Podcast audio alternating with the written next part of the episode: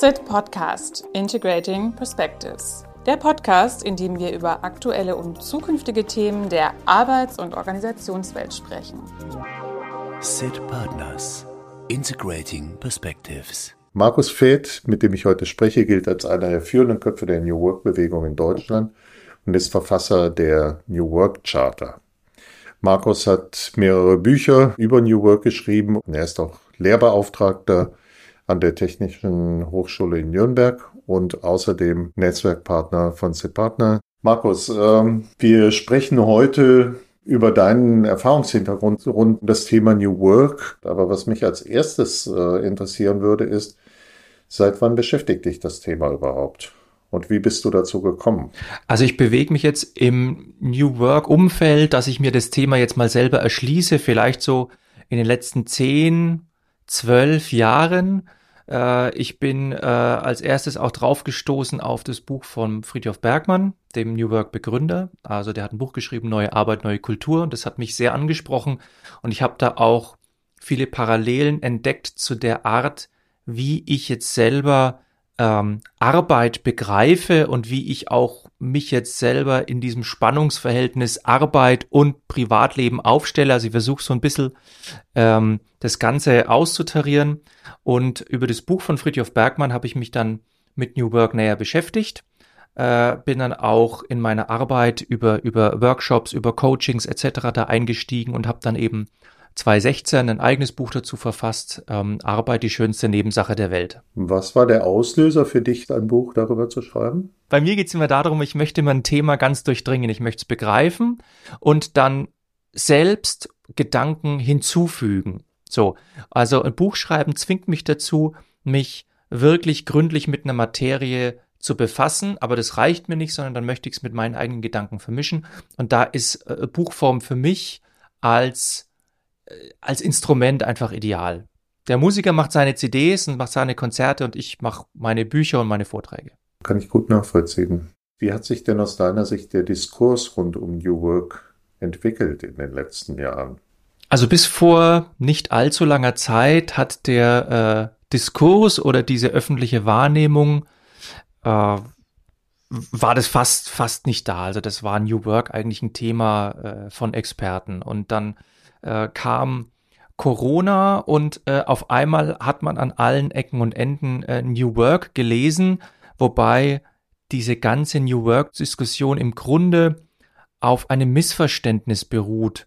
Äh, denn äh, oft wird dann gesagt, ja, wir sind jetzt alle digitalisiert und wir machen jetzt Homeoffice und das ist New Work.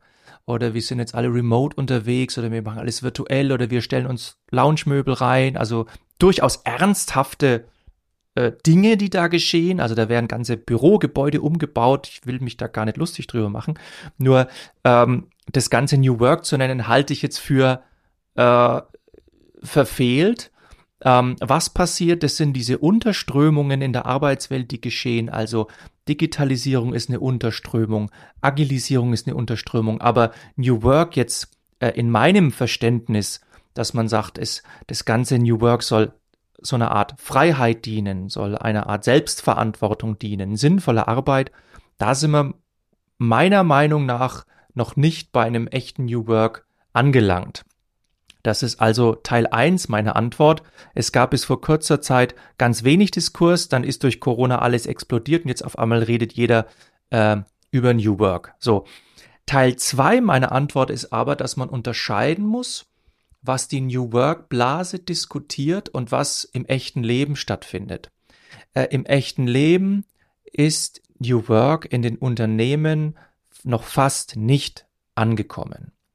Äh, und dieser Trend, dass New Work nicht ankommt, der wird jetzt nochmal durch die Ukraine-Krise verstärkt, weil die Unternehmen ziehen sich sozusagen zusammen da wird ganz viel jetzt am Überleben herumgearbeitet, ne? also mit Lieferketten, Energiepreisen, Fachkräftemangel und so weiter.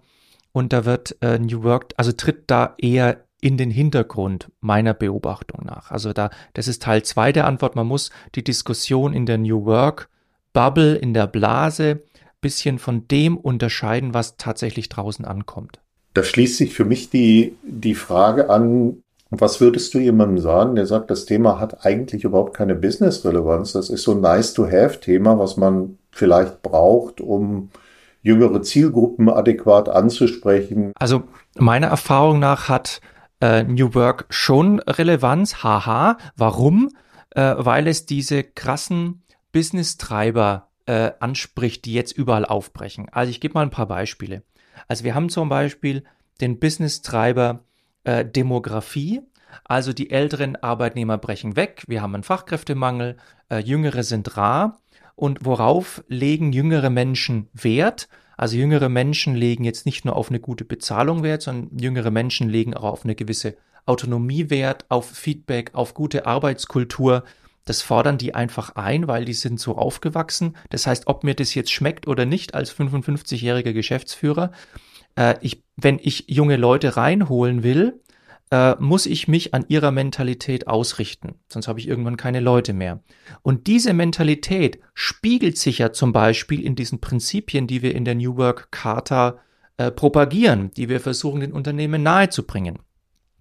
Äh, die, die Menschen möchten Freiheitsgrade, sie möchten Selbstverantwortung, sie möchten sinnvolle Arbeit, sie möchten auch sozial verantwortlich sein, für den Planeten schützen und so weiter. Also der Business-Treiber Nummer eins ist die Demografie, äh, äh, der Fachkräftemangel, der durch New Work-Maßnahmen bearbeitet werden kann. Business-Treiber Nummer zwei ist die Dezentralisierung. Dezentralisierung ist ein großes Wort, heißt nichts anderes als, dass äh, Entscheidungen in Unternehmen nicht mehr zentral getroffen werden können, weil äh, sich die Umfelder schnell verändern, äh, die Dynamik nimmt zu. Äh, Gerade wenn du ein großes Unternehmen bist in der Fläche, heißt es, eigentlich muss die Verantwortung müssen, müssen die Entscheidungen dahin in die Fläche, muss die Verantwortung dahin, wo das Geschäft stattfindet. Und New Work stellt Maßnahmen, Ideen, Modelle zur Verfügung, die diese Dezentralisierung auf einem, in einem konstruktiven Prozess fördert. Also New Work, so wie ich es verstehe, hilft einem Unternehmen dabei, äh, Verantwortung strukturiert in die Fläche zu geben, damit dort auch in einem dynamischen Umfeld im Markt überlebt werden kann. So. Noch ein dritten Punkt, äh, das ist der Trend zur Demokratisierung.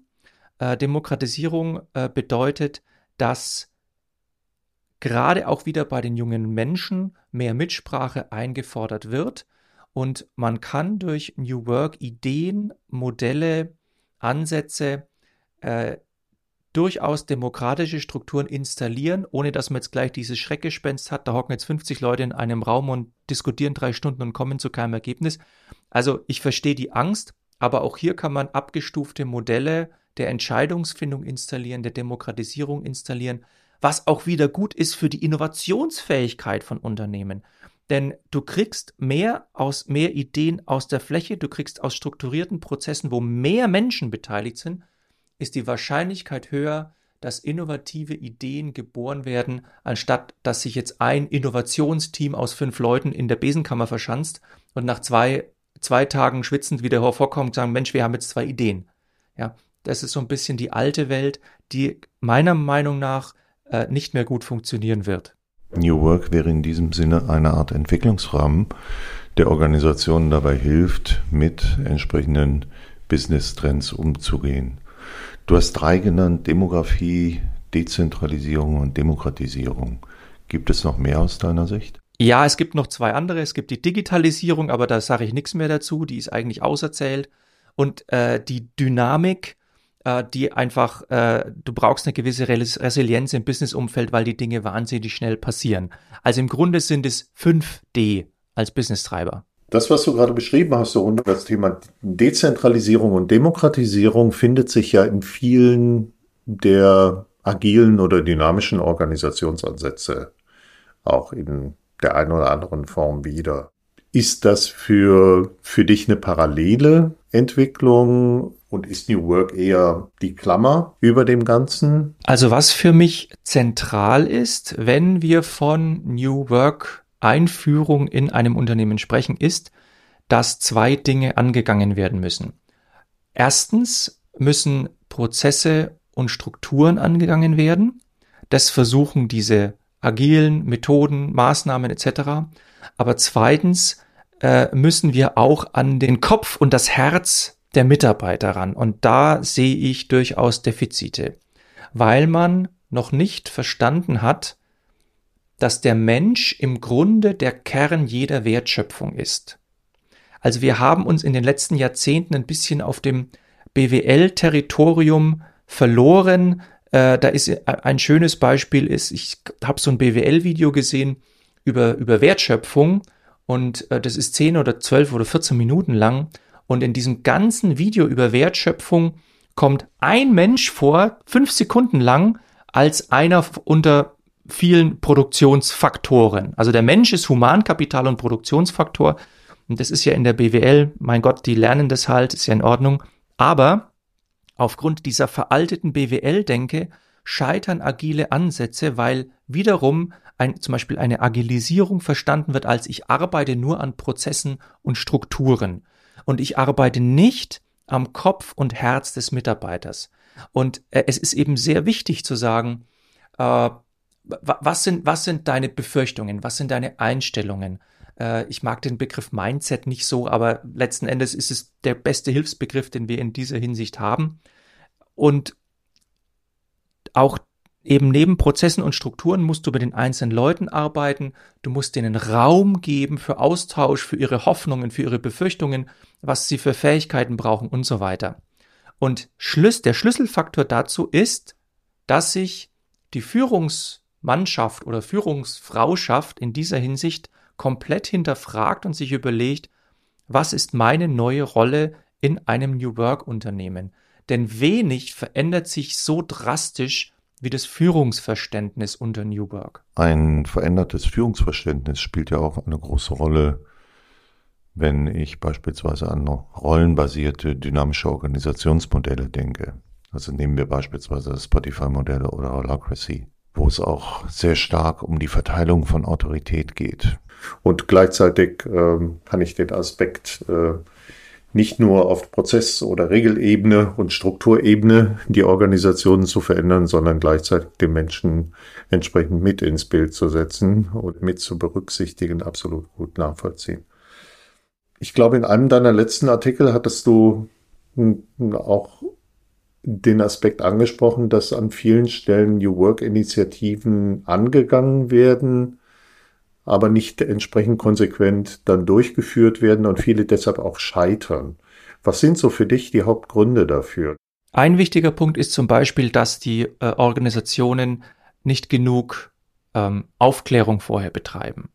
Also ich erlebe das immer wieder, äh, dass die Menschen in Unternehmen dann völlig unterschiedliche Vorstellungen haben von New Work äh, und es wurde keine Anstrengung unternommen, das auf irgendeinen Nenner zu bringen. Also äh, ich kann jeder Organisation nur empfehlen, äh, trommelt ein Team zusammen, die sollen nichts anderes tun, als das Thema recherchieren, die sollen zu anderen Unternehmen gehen, die sollen sich mit ganz vielen, äh, was weiß ich, äh, Experten austauschen, Bücher lesen, damit wir, damit überhaupt einmal ein Verständnis da, darüber entsteht, was denn New Work überhaupt bedeutet und was es bedeuten kann.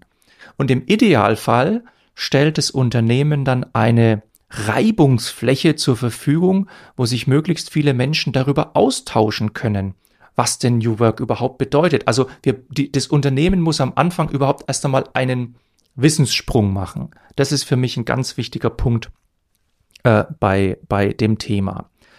Äh, ein, ein zweiter wichtiger Punkt ist, dass sich Unternehmen das bisschen so vorstellen wie ein normales Projekt, das heißt, du definierst einen Punkt A und dann wird auf so Diagrammen immer so ein Pfeil gezeichnet nach schräg oben zum Punkt B.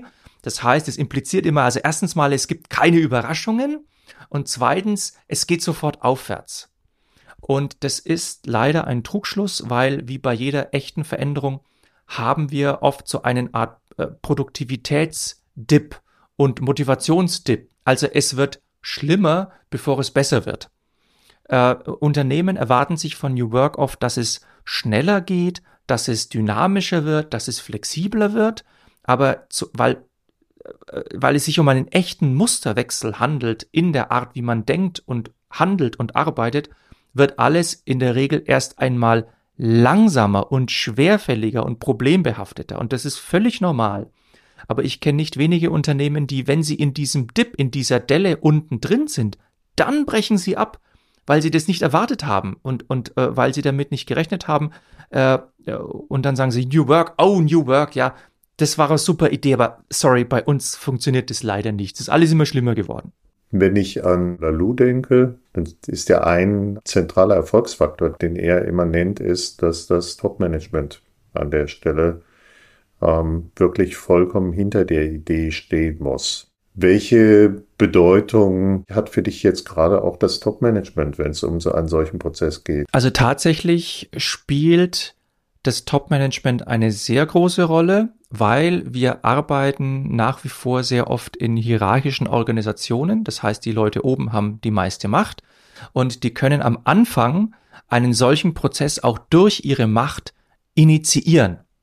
So, ähm, wenn man sich aber die Erfolgsgeschichten in Anführungszeichen anschaut, der, der, der New Work äh, äh, Unternehmen oder der New Work Projekte, dann hat man tatsächlich meistens an der Spitze Menschen, die entweder durch ein, ich, ich sage jetzt mal, durch ein persönliches Erweckungserlebnis oder durch schier rationale Analyse oder durch irgendwelche anderen Sachen davon überzeugt worden sind, dass New Work die richtige Richtung ist für das Unternehmen. Und dann setzen sich diese ein, zwei, drei oder fünf Leute an der Spitze, setzen sich dafür ein und sagen, so, jetzt geht's los.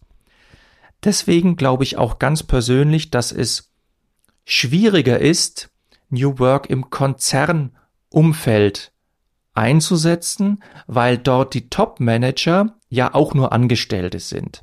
Also die Shareholder sind ja die eigentlichen Eigentümer. Und zum Beispiel im Mittelstand oder in kleineren Firmen ist es ja meistens so, äh, dass der Top-Manager meistens auch der Eigentümer ist oder wenigstens ein Teileigentümer. Und der kann dann praktisch mit, mit seiner, mit seiner Macht und mit seinem Standing kann der sagen, okay, jetzt gehen wir in diese Richtung. Ähm, also von daher ist dieser, dieser Anschub von oben tatsächlich extrem wichtig. Aber es sollte in zwei Phasen passieren. Also in Phase eins, jawohl, wir entscheiden das, wir schieben das an. Aber Phase zwei sollte möglichst bald erfolgen und dann sagen wir, okay, nachdem diese, äh, dieser Schalter, diese, die, die, die, die, dieses, dieses Umswitchen des Schalters erfolgt ist, nachdem diese Grundsatzentscheidung erfolgt ist, jetzt öffnen wir das und sagen, okay, der Rest äh, sollte aber möglichst auf breiter Basis und auf breiter Mitsprachebasis ähm, erfolgen. Wer fällt dir denn dann ein, spontan als Beispiel? Also welche Organisation hat das richtig gut gemacht? Hast du vielleicht ein, ein plakatives Beispiel? Dieses Beispiel, was ja, äh, was ja immer wieder durch die Presse geht und was man auch selbst sich dann nachrecherchieren kann, ist dieses Thema mit dem, mit dem Upsalzboom, äh, mit dieser, mit dieser Apartmentkette. Ähm, wer mich auch persönlich beeindruckt hat, ähm, ist, der, äh, ist der Geschäftsführer Deutschland von Bürzorch, also diese Pflegeorganisation, die sich, äh, die praktisch in der Zentrale 50, 50 Menschen hat und global 14.000 äh, freie, äh, also Pflegekräfte als Mitarbeiter, die sich äh, äh, nach New Work organisieren.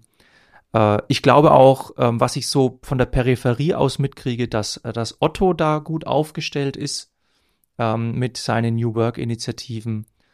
Ähm, ich finde auch diese, äh, was, was, was damals die, ähm, äh, die Katharina Krenz äh, bei, bei Bosch gemacht hat mit ihren Working Out Loud Initiativen, das ist für mich auch eine, eine Form von New Work, eine Form von Graswurzelinitiative.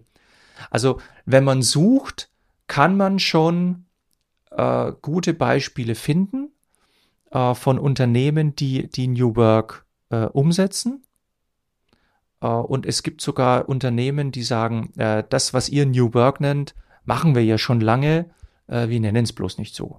Was wird dann wirklich besser? Gibt es messbar dann eine höhere Zufriedenheit, eine längere Verweildauer der Mitarbeiter, auf einer anderen Ebene vielleicht auch eine höhere Produktivität? Ähm, was, sind, was sind Aspekte, wo du sagen würdest, so, wenn, wenn das gut gemacht wird, dann hat es einfach Effekte? Also letzten Endes, äh, äh, woran sich alles messen lassen muss, was in der Wirtschaft passiert ist, hast du eine höhere Wertschöpfung für den, für den Kunden. Kommt es am Ende beim Kunden an? Äh, also, weil du gerade sagst, äh, zufriedene Mitarbeiter und so weiter. Natürlich ist es, ist es wichtig. Und natürlich ist auch zum Beispiel wichtig, wie viel Sinn finde ich in meiner äh, persönlichen Arbeit. Nur ich mache da einen kleinen Unterschied. Ich sag, ähm, äh, sinnvolle Arbeit in einer Organisation muss auch immer wirksame Arbeit sein. Das heißt, es muss für einen anderen auch Sinn machen. Hm? Äh, das ist, äh, das ist auch für mich ein bisschen der Unterschied zu, zu Bergmann. Herr Bergmann ist ja äh, tatsächlich sehr grundlegend, sagt Arbeit, die du wirklich, wirklich willst, egal ob bezahlt oder nicht, egal ob du jetzt jemanden pflegst oder, oder, oder Eisenbahnmodelle baust oder keine Ahnung. Ähm, und ich habe das dahingehend differenziert, dass ich sage, äh, sinnvolle Arbeit im Wirtschaftskontext muss auch immer wirksame Arbeit sein. So. Aber, um den Bogen nochmal zurückzuschließen, jede New Work Maßnahme oder jedes New Work Projekt muss sich im, ich sage ganz bewusst im Wirtschaftskontext daran messen lassen, ob die Wertschöpfung steigt, ob es mehr Innovationen sind, ob äh, man als Arbeitgeber Attraktivität äh, ähm, äh, attraktiv wird oder die Attraktivität erhöht, äh, ob auch das Unternehmen als äh, zum Beispiel fortschrittlich wahrgenommen wird, was die soziale Verantwortung angeht, was die Nachhaltigkeit angeht. Äh, ich möchte es einmal so beschreiben, findet ein Gesundungsprozess statt auf ganz vielen Ebenen. Also ein Gesundungsprozess im Sinne von äh, den Mitarbeitern geht's besser, äh, die, die finanziellen Kennzahlen äh, äh werden besser, äh, die Produkte werden besser, die Innovationen werden besser. Also äh, gibt es da einen generellen Schub. Daran würde ich tatsächlich New Work-Maßnahmen messen wollen. Wohlgemerkt im Wirtschaftsumfeld. Also in dem Sinne könnte man sagen, New Work als ein Konzept, das einen Hebel bietet, um Organisationen nachhaltig zu verändern. Ja, weil ich will aus diesem Widerspruch raus. Also es, es ist kein, dass es den Menschen gut geht und man gleichzeitig äh, gute Kennzahlen erwirtschaftet, das ist kein Widerspruch. Also äh, deswegen, deswegen funktioniert auch dieses, ähm, ich muss jetzt meine Leute, äh, ich muss jetzt, ich sag's mal deutlich, einen scheiß Lohn bezahlen, weil sonst habe ich zu viele Produktion, zu viel äh, Personalkosten und dann hab, schmälere ich meinen Gewinn und so weiter. Das ist dieses altes Gewinn- und Verlustdenken. Und ich finde, New Work sollte den Anspruch haben, dieses Verlustdenken, dieses einerseits, andererseits zu überwinden, wirklich integrativ zu werden, zu sagen, es ist kein Widerspruch, eine hohe Wertschöpfung und auch gute Zahlen zu erzeugen und auf der anderen Seite dann seine, seine Leute anständig zu bezahlen, um jetzt mal bei diesem Beispiel zu bleiben. Wunderbar.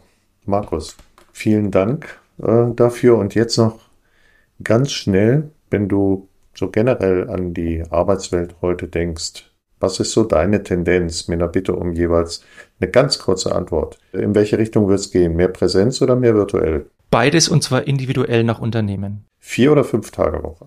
Fünf. Kicker oder Yoga? Tischtennis.